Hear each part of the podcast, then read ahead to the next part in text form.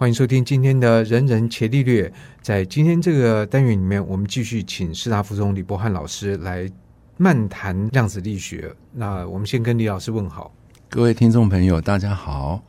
对，上次我们介绍了，好像觉得有点欲罢不能了，因为感觉这里面东西很多，可是一面聊，我也觉得还还是很纳闷，到底什么是量子力学？到底这量子力学精彩在哪边，或者重要在哪边？或许我们在这样的一个漫谈的过程里面，可以用比较没有压力的方式来对量子力学至少有多一点了解，以及少一点害怕。嗯，好的，谢谢主持人。那我就大概简述一下量子力学大概是什么。所谓力学，就是比如说今天一个石头丢出去，它怎么飞嘛？它的运动系统就是动力系统。那哲学家最喜欢做的事就是开始思考：你今天一个石头很大，那我把它变到无限小，那会发生什么事情？那它动起来会发生什么事情？所以其实量子力学就是这个概念。量子就是一个很小的东西，小到你看不到，小到现甚至像电子这么小。那它飞起来会什么样子？会像我丢棒球这样吗？这就是一个问题嘛。我棒球丢，呃，我可以算得很准，它几秒钟在哪里，对不对？抛体运动。那电子这样丢会吗？啊，结果答案是不会。所以这个不是一个，就是说，在我们这个层次的世界里面，定律跟量子的那个层次的定律是不一样的吗？大家小时候一定有听过原子嘛？原子外面有电子在绕嘛？那我只要问一下各位听众朋友，你能不能把电子的轨道画出来？对，那当然，所有科学家也是这样出发嘛。可是问题，那画到后来它是什么样子呢？没有人知道它什么样子，直到。薛定谔方程式解出来哦，大家才恍然到哦，原来有 S 轨域、有 P 轨域、D 轨域、F 轨域，长这个样子。那这个叫做空间量子。那在薛定谔怎么知道呢？他也没有看过啊，没有人看过啊，所以他是方程式解出来的。方程式的解，方程式就画出来空间量子化。为什么说科学很美？就是如果你是第一个把它解出来，画出它的分布。而，最后它能解释所有的东西，那这样不是蛮美的事情吗？而且如果它的这个公式又是非常简单的，长得就又又有一种单纯之美。是啊，就是说它跟古典力学其实某方面是可以接起来，只是说你的看法要改成一种 operator 的方方法去看，而不是传统的力学的方法去看。那你觉得这对于？物理的学习者或物理学者，他们要跳脱原来坐标系会很困难吗？我觉得各位同学或家长哦，在让小孩子在学东西的时候，心中就要有个想法，就是说这个东西是不是很适合他？如果适合他，为什么不能让他继续读下去？高中考的东西其实都非常基本，那这么基本的东西，天天在那边练分数，这样有意义吗？其实我觉得，只要你每天自己问自己，这样有意义吗？我真的一定要为那几分而活吗？我难道不能就是学问专深一点，书多看一点？我相信你这样做之后，你学校成绩也不见得会差吧？对不对？而且路会走得比较远。是啊，我这几年培养出一些真的是不错的学生啊，像今年廖英松同学，你看他百川计划。获选啊，那清大十岁获选，成大物理、清大物理也录取。那他在高三的时候就发表了两篇论文，他就是一个最好例子啊。他高一就一直跟着我，哦，我们就一直在研究电磁波、量子力学。那可他对这个东西本来就也不是说本来他有有很浓的兴趣，因为他对科学很喜欢，所以他就跟着我的课一直跟。我只要有邀请演讲，他就来听。那我开课，即便到高二了，没有那么量子力学课，他有时候还是会来旁听。那他在考试的成绩好吗？成绩都是前百分之一、百分之二。他那说不定有一种学生，就是他对李老师讲这个很有兴趣，他愿意把他的触角力气花在这个比较广的这个上面。可是他可能短期之间，他考试成绩并不理想。有没有这样的学生？呃，这个要看呢、啊。像这个廖英松，他就比较特别，因为他很喜欢，所以他看了很多的书，所以反而他在准备学校物理段考的时候，他并并没有准备，他是用他知道的东西去考，他这样还考了好几次的满分。嗯，尤其化学有时候很难，对不对？那他没有准备，他也可可以考到一百。不过人家可能会说，哎，这样的同学算比较少数。在我看来，每个人进来的时候都是一张白纸啊。那你要怎么安排你高中这三年？那其实因为他就跟着我，我自己礼拜一晚上有一个实验室，Lawrence Lab。那喜欢念科学的同学就跟着我。我任务也很简单，今天晚上你要看什么，我就发一本书给你，你就开始看嘛。你想看什么就看什么。所以在这样的培养之下，像有一位高嘉恩同学，他很喜欢数学，很喜欢黑洞，他就拼命的我说，你要研究黑洞，你一定要线性代数、高维啊、哈黎曼空间这些，你都要开始涉猎。那他就疯狂，这都不是属于高中数学的，那超越太多了。嗯，那他就疯狂的看了，所以他这样他的数学成绩还是很好啊，每次都考班上最高分了。所以我是觉得。还是有一种方法可以兼顾兴趣跟学校成绩啊，就看看你有没有找出来而已。可能如果有些人他呃不见得有兴趣，那怎么办呢？哦，因为我这是选修课，我只是提供一个方法，就是说，比如说你喜欢科学的人啊，哦，那你可能就有有机会会喜欢量子力学，那你就可以来听听看嘛。啊，如果你觉得也 OK，对不对？那我们在下学期的时候有一些理论的公式的推导。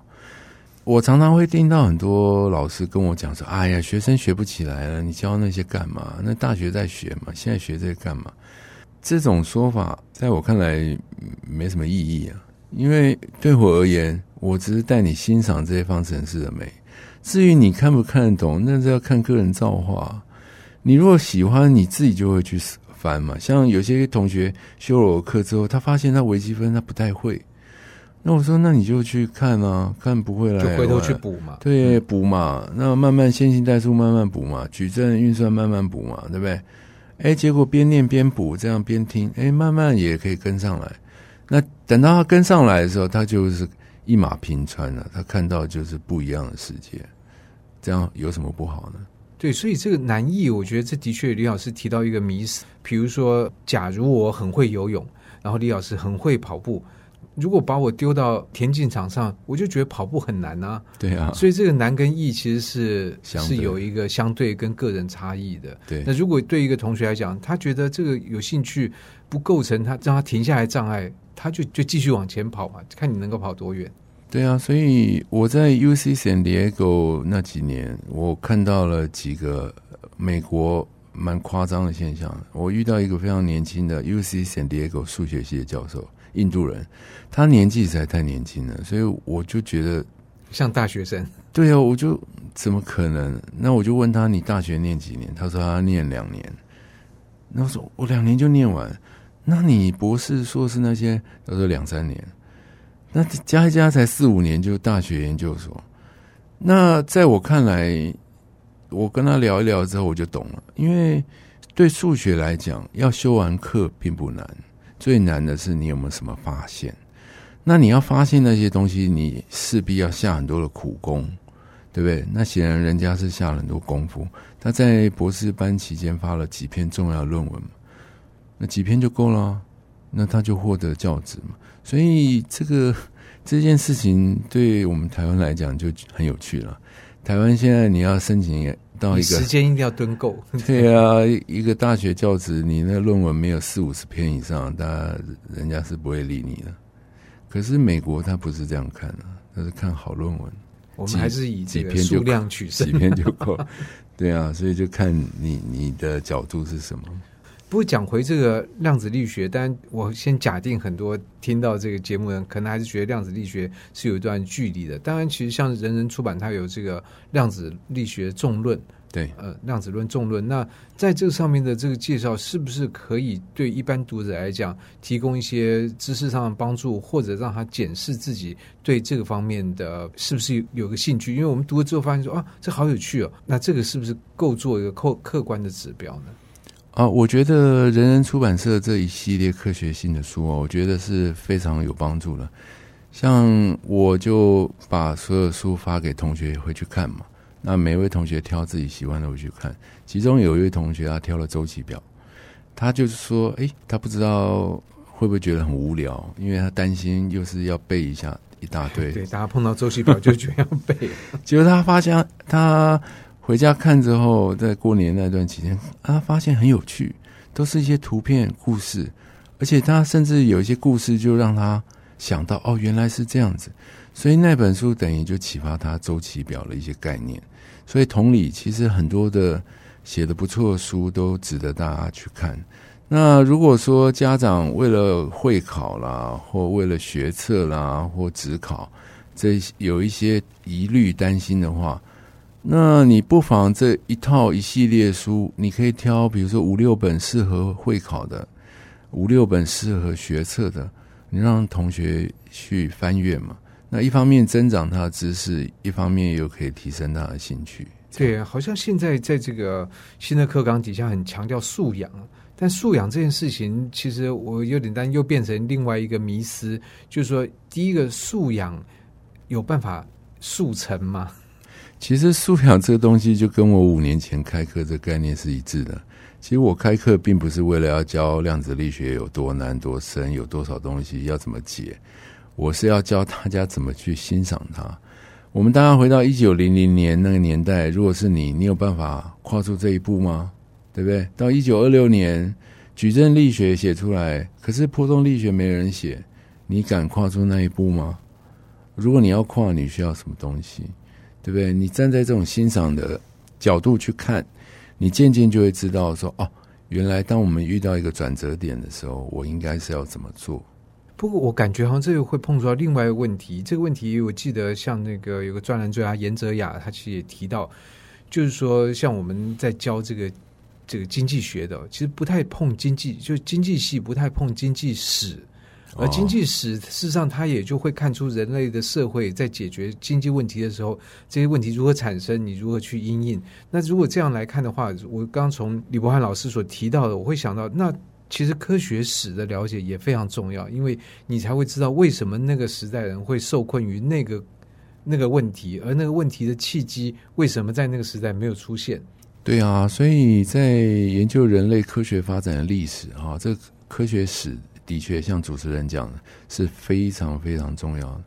你看，像我就蛮推荐这个高崇文教授的《爱因斯坦的冰箱》。那本书真是写得非常好，我仔细细读了之后，我也马上买了一本嘛，也请高教授签名。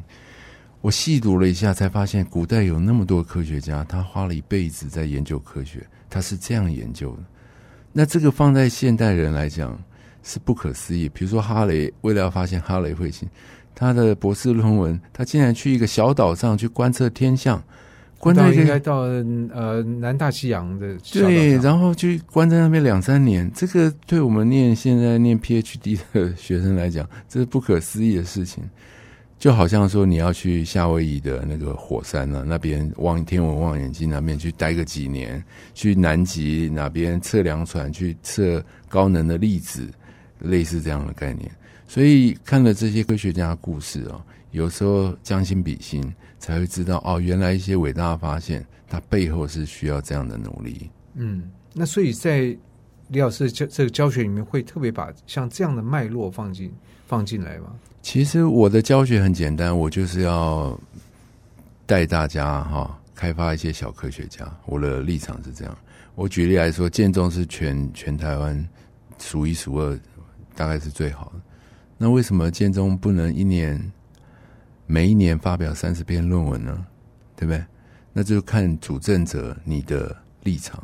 以建中这么优秀的同学，他如果在大学实验室待个一一两年，他要发论文其实是非常容易的。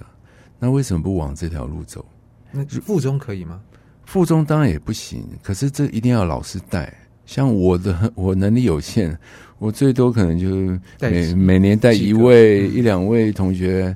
申请到，比如说今年有同学申请到普渡、普渡，还有香港城市大学，还有清大、交大这些。那他们用他们的个人的资历去申请，他们都是普通班的。我带的学生都是普通班学生，那他们可以有这么好的表现，为什么？就是他们喜欢科学嘛。我带他们探索科学，那我的目标就是希望每一年都会有高中生发表 SCI 论文。那这几年的确我做到了，每年都会有一位、两位同学发表 SCI 论文。那这个李老师是以发表这样的论文为目标吗？哦，倒不是，倒不是一定要发表论文了，只是说我的方向目标是这样。那就看学生能不能做到。那这几年有些同学他成绩还有研究成果非常好，那也不见得可以发论文，也许是国际科展得名，对不对？那这样也可以。可是重点就是说，他自己能发展出他自己的想法。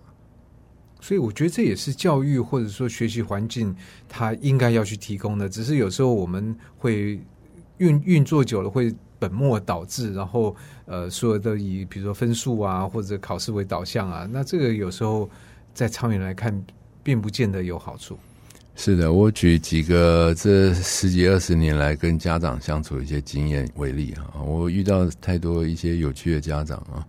当然，世界世界上的事情没什么对错，我常常听到家长一句话说：“李老师，你不要管，这就是我的目标。”好，我我不管你教什么，反正我就是要他考试考几分，他就是要排名排多少，这就是我目标。你李老师，你不要管。那这个条件对我听起来是太硬了。嗯，那就算打倒又如何？你就让你上台大嘛，台大物理、台大电机够好了嘛？So what？我也是台大物理毕业的，然后呢？我还不是今天就是一个高中老师，因为这也很重要的角色，真的。但第一个像这样家长，以我自己经验来看，恐怕也不在少数。就是这种直升机的家长，而且现在这种很多数位手，那可是碰到这样的家长，那你怎么办呢？呃，我的想法就是说，那你还是可以走出一条路，兼顾你的成绩还有学生的兴趣嘛。比如说，我常常会让学生，我常常会让学生自己问自己一个问题嘛。或者我问他一个问题：你喜不喜欢数学？这个问题非常简单啊。如果你要想的话，那不用想，你根本不喜欢。因为像我一些疯狂喜欢数学的同学，我问他你喜不喜欢数学，他说喜欢啊。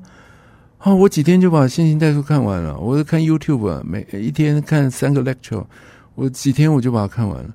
啊，我要修什么，我几天就把它看完。然后我就天天看他在在。因为我们现在有一些弹性课程时间，他就天天在看线上课程、大学的课程。他说：“我已经把某某教授的课程看完，我现在在看另外一个。”这个就是喜欢嘛，喜欢就是喜欢，这不需要想的。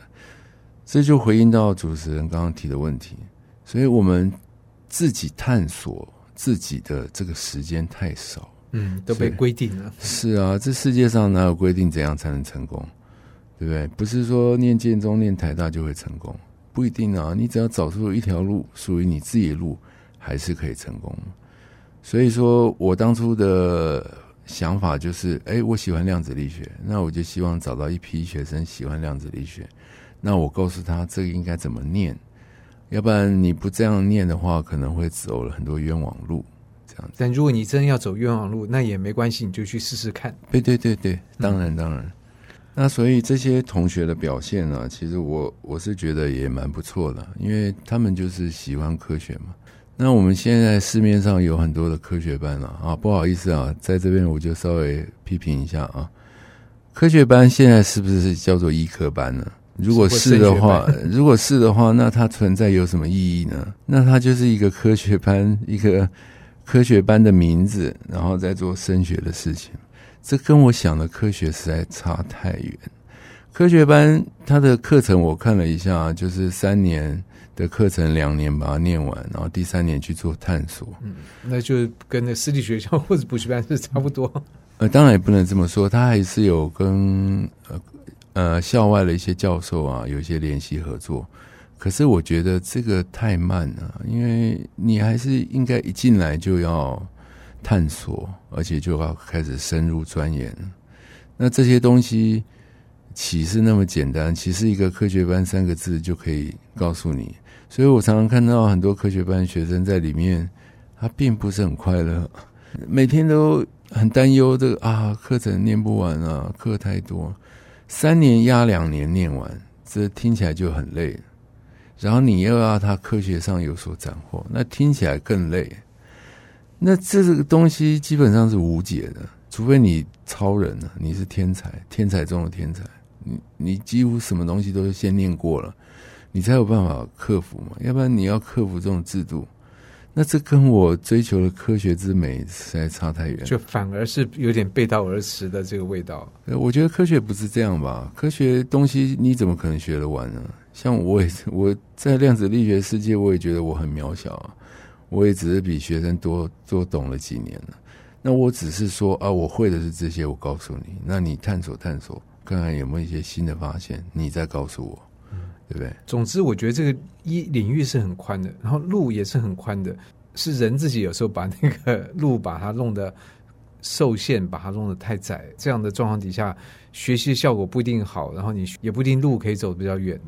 对啊，所以其实真的要喜欢上科学嘛，你在做科学嘛，你真的要喜欢上当医生嘛，你在当医生嘛。比如说，你如果真的那么喜欢念医科。那你真的要去医院走走一趟啊，对不对？你要真的到台大医学院的教学现场，甚至那实际的病院，你去看一下，这个是不是你喜欢的职业，对不对？像我做科学的，我到物理系到哪边，哎，现场看一下，这是不是我喜欢职业？是啊，这很好啊，我就是喜欢一个实验室啊，这实验室都是我自己的，我在里面我要做什么就做什么，我想研究什么就研究，这个是我喜欢的。对不对？所以每个人都要找到一个自己所喜欢的。我在这边举一个例子，我昨天看到一个新闻呢，这个是《天下杂志》寄给我的。他说有一个微软的营运长啊，叫陈慧荣小姐，她花了十七年时间，她当上台湾区的营运长。大家都知道微软是非常了不起的科技行业嘛，对。那这位陈陈慧荣营运长呢，他是学会计出身的。哎，我一看到这，我就觉得这故事应该蛮有梗的。然后再看一下，哇，他这十七年历练了各种部门，最后他当上了这个微软的营运长。大家知道，一个高科技的公司，一般想象就是啊，你应该是物理系、数学系、电机系这些人来执掌嘛，就没想到是由会计系哈这样的资历来执掌。那试问？他当初念会计系的时候，他有想过他当微软执执行长吗？显然是没有。他一定是有他自己的方向。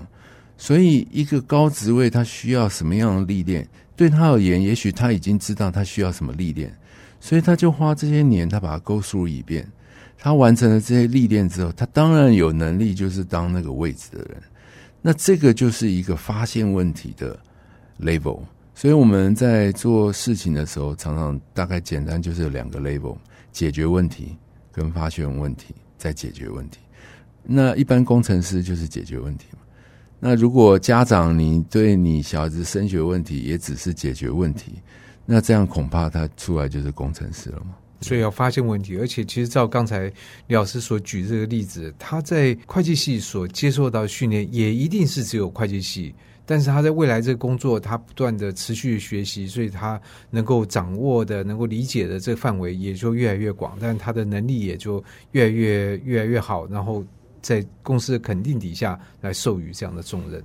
是啊，所以其实大量的跨领域学习现在已经是主流了。我举个例子，我自己是师大物理毕业的啊，当年师大是蛮难考的，因为全部都是公费。那当然我能考上，我也是蛮高兴的。可是后来要在中学教书的时候，后来我就觉得不够，那我想要再进修，那那时候就面临到抉择的问题哈。那当然，我后来还是毅然决然，我就是要考。那当然，后来很顺利考到台大物理。那我们通常考到研究所都要找指导教授嘛，所以在我还没入学的时候，我就已经打听好哪位老师啊是我所非常崇拜的。好，那当时打听到陈玉老师啊，他是做混沌非线性非常有名。那我就托人去问他说，可不可以收我啊？哎，陈老师的答案也很简单，所以我蛮感谢他。他说可以，可是你要会电脑程式。那因为我们学物理的不见得会电脑程式，那就是因为他这一句话触动了我，我就大量去学习 C、C 加加，还有各种程式，疯狂的学习。那这件事情，那当然进去之后，哎，他发现我好像城市方面没什么问题，那他就收我了。那接下来我的研究也就很顺利，所以我是蛮感谢他的。所以你想想看，如果没有他那一句话，也许我今天 有就一句话耶。对啊，我今天也许我根本什么电脑城市、什么 AI 跟我有什么关系，对不对？也就是那句话就开了我一个大门。那接下来像教育部有 AI 计划，对不对？有节能计划，那我就就可以，我就去申请，我也不管他了。我就是高中物理老师，我管你了，我就去申请。你要就给嘛，不不可以就拉倒嘛。我就申请，哎，结果我竟然也就就都申请到了。那有这些经费之后，我也其实也是狂人了，我就买了几万块的书，像人人出版社，我就买了一堆书。书来了，我就全部发给学生，你去看吧，看完写一篇报告给我，就这样。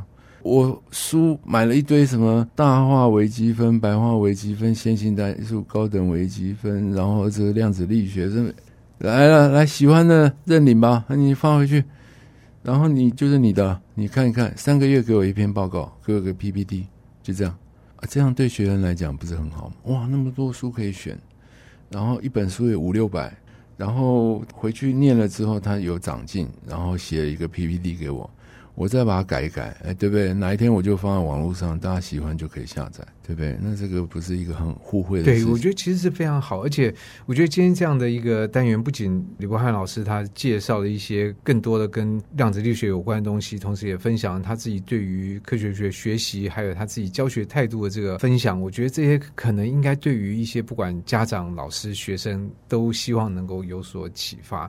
不过这个时间也相当有些，对，过得很快，我们就不知。不觉也又聊了不少，那在今天就非常谢谢师大附中的李柏老师跟我们分享了这么多，谢谢，谢谢主持人，谢谢大家。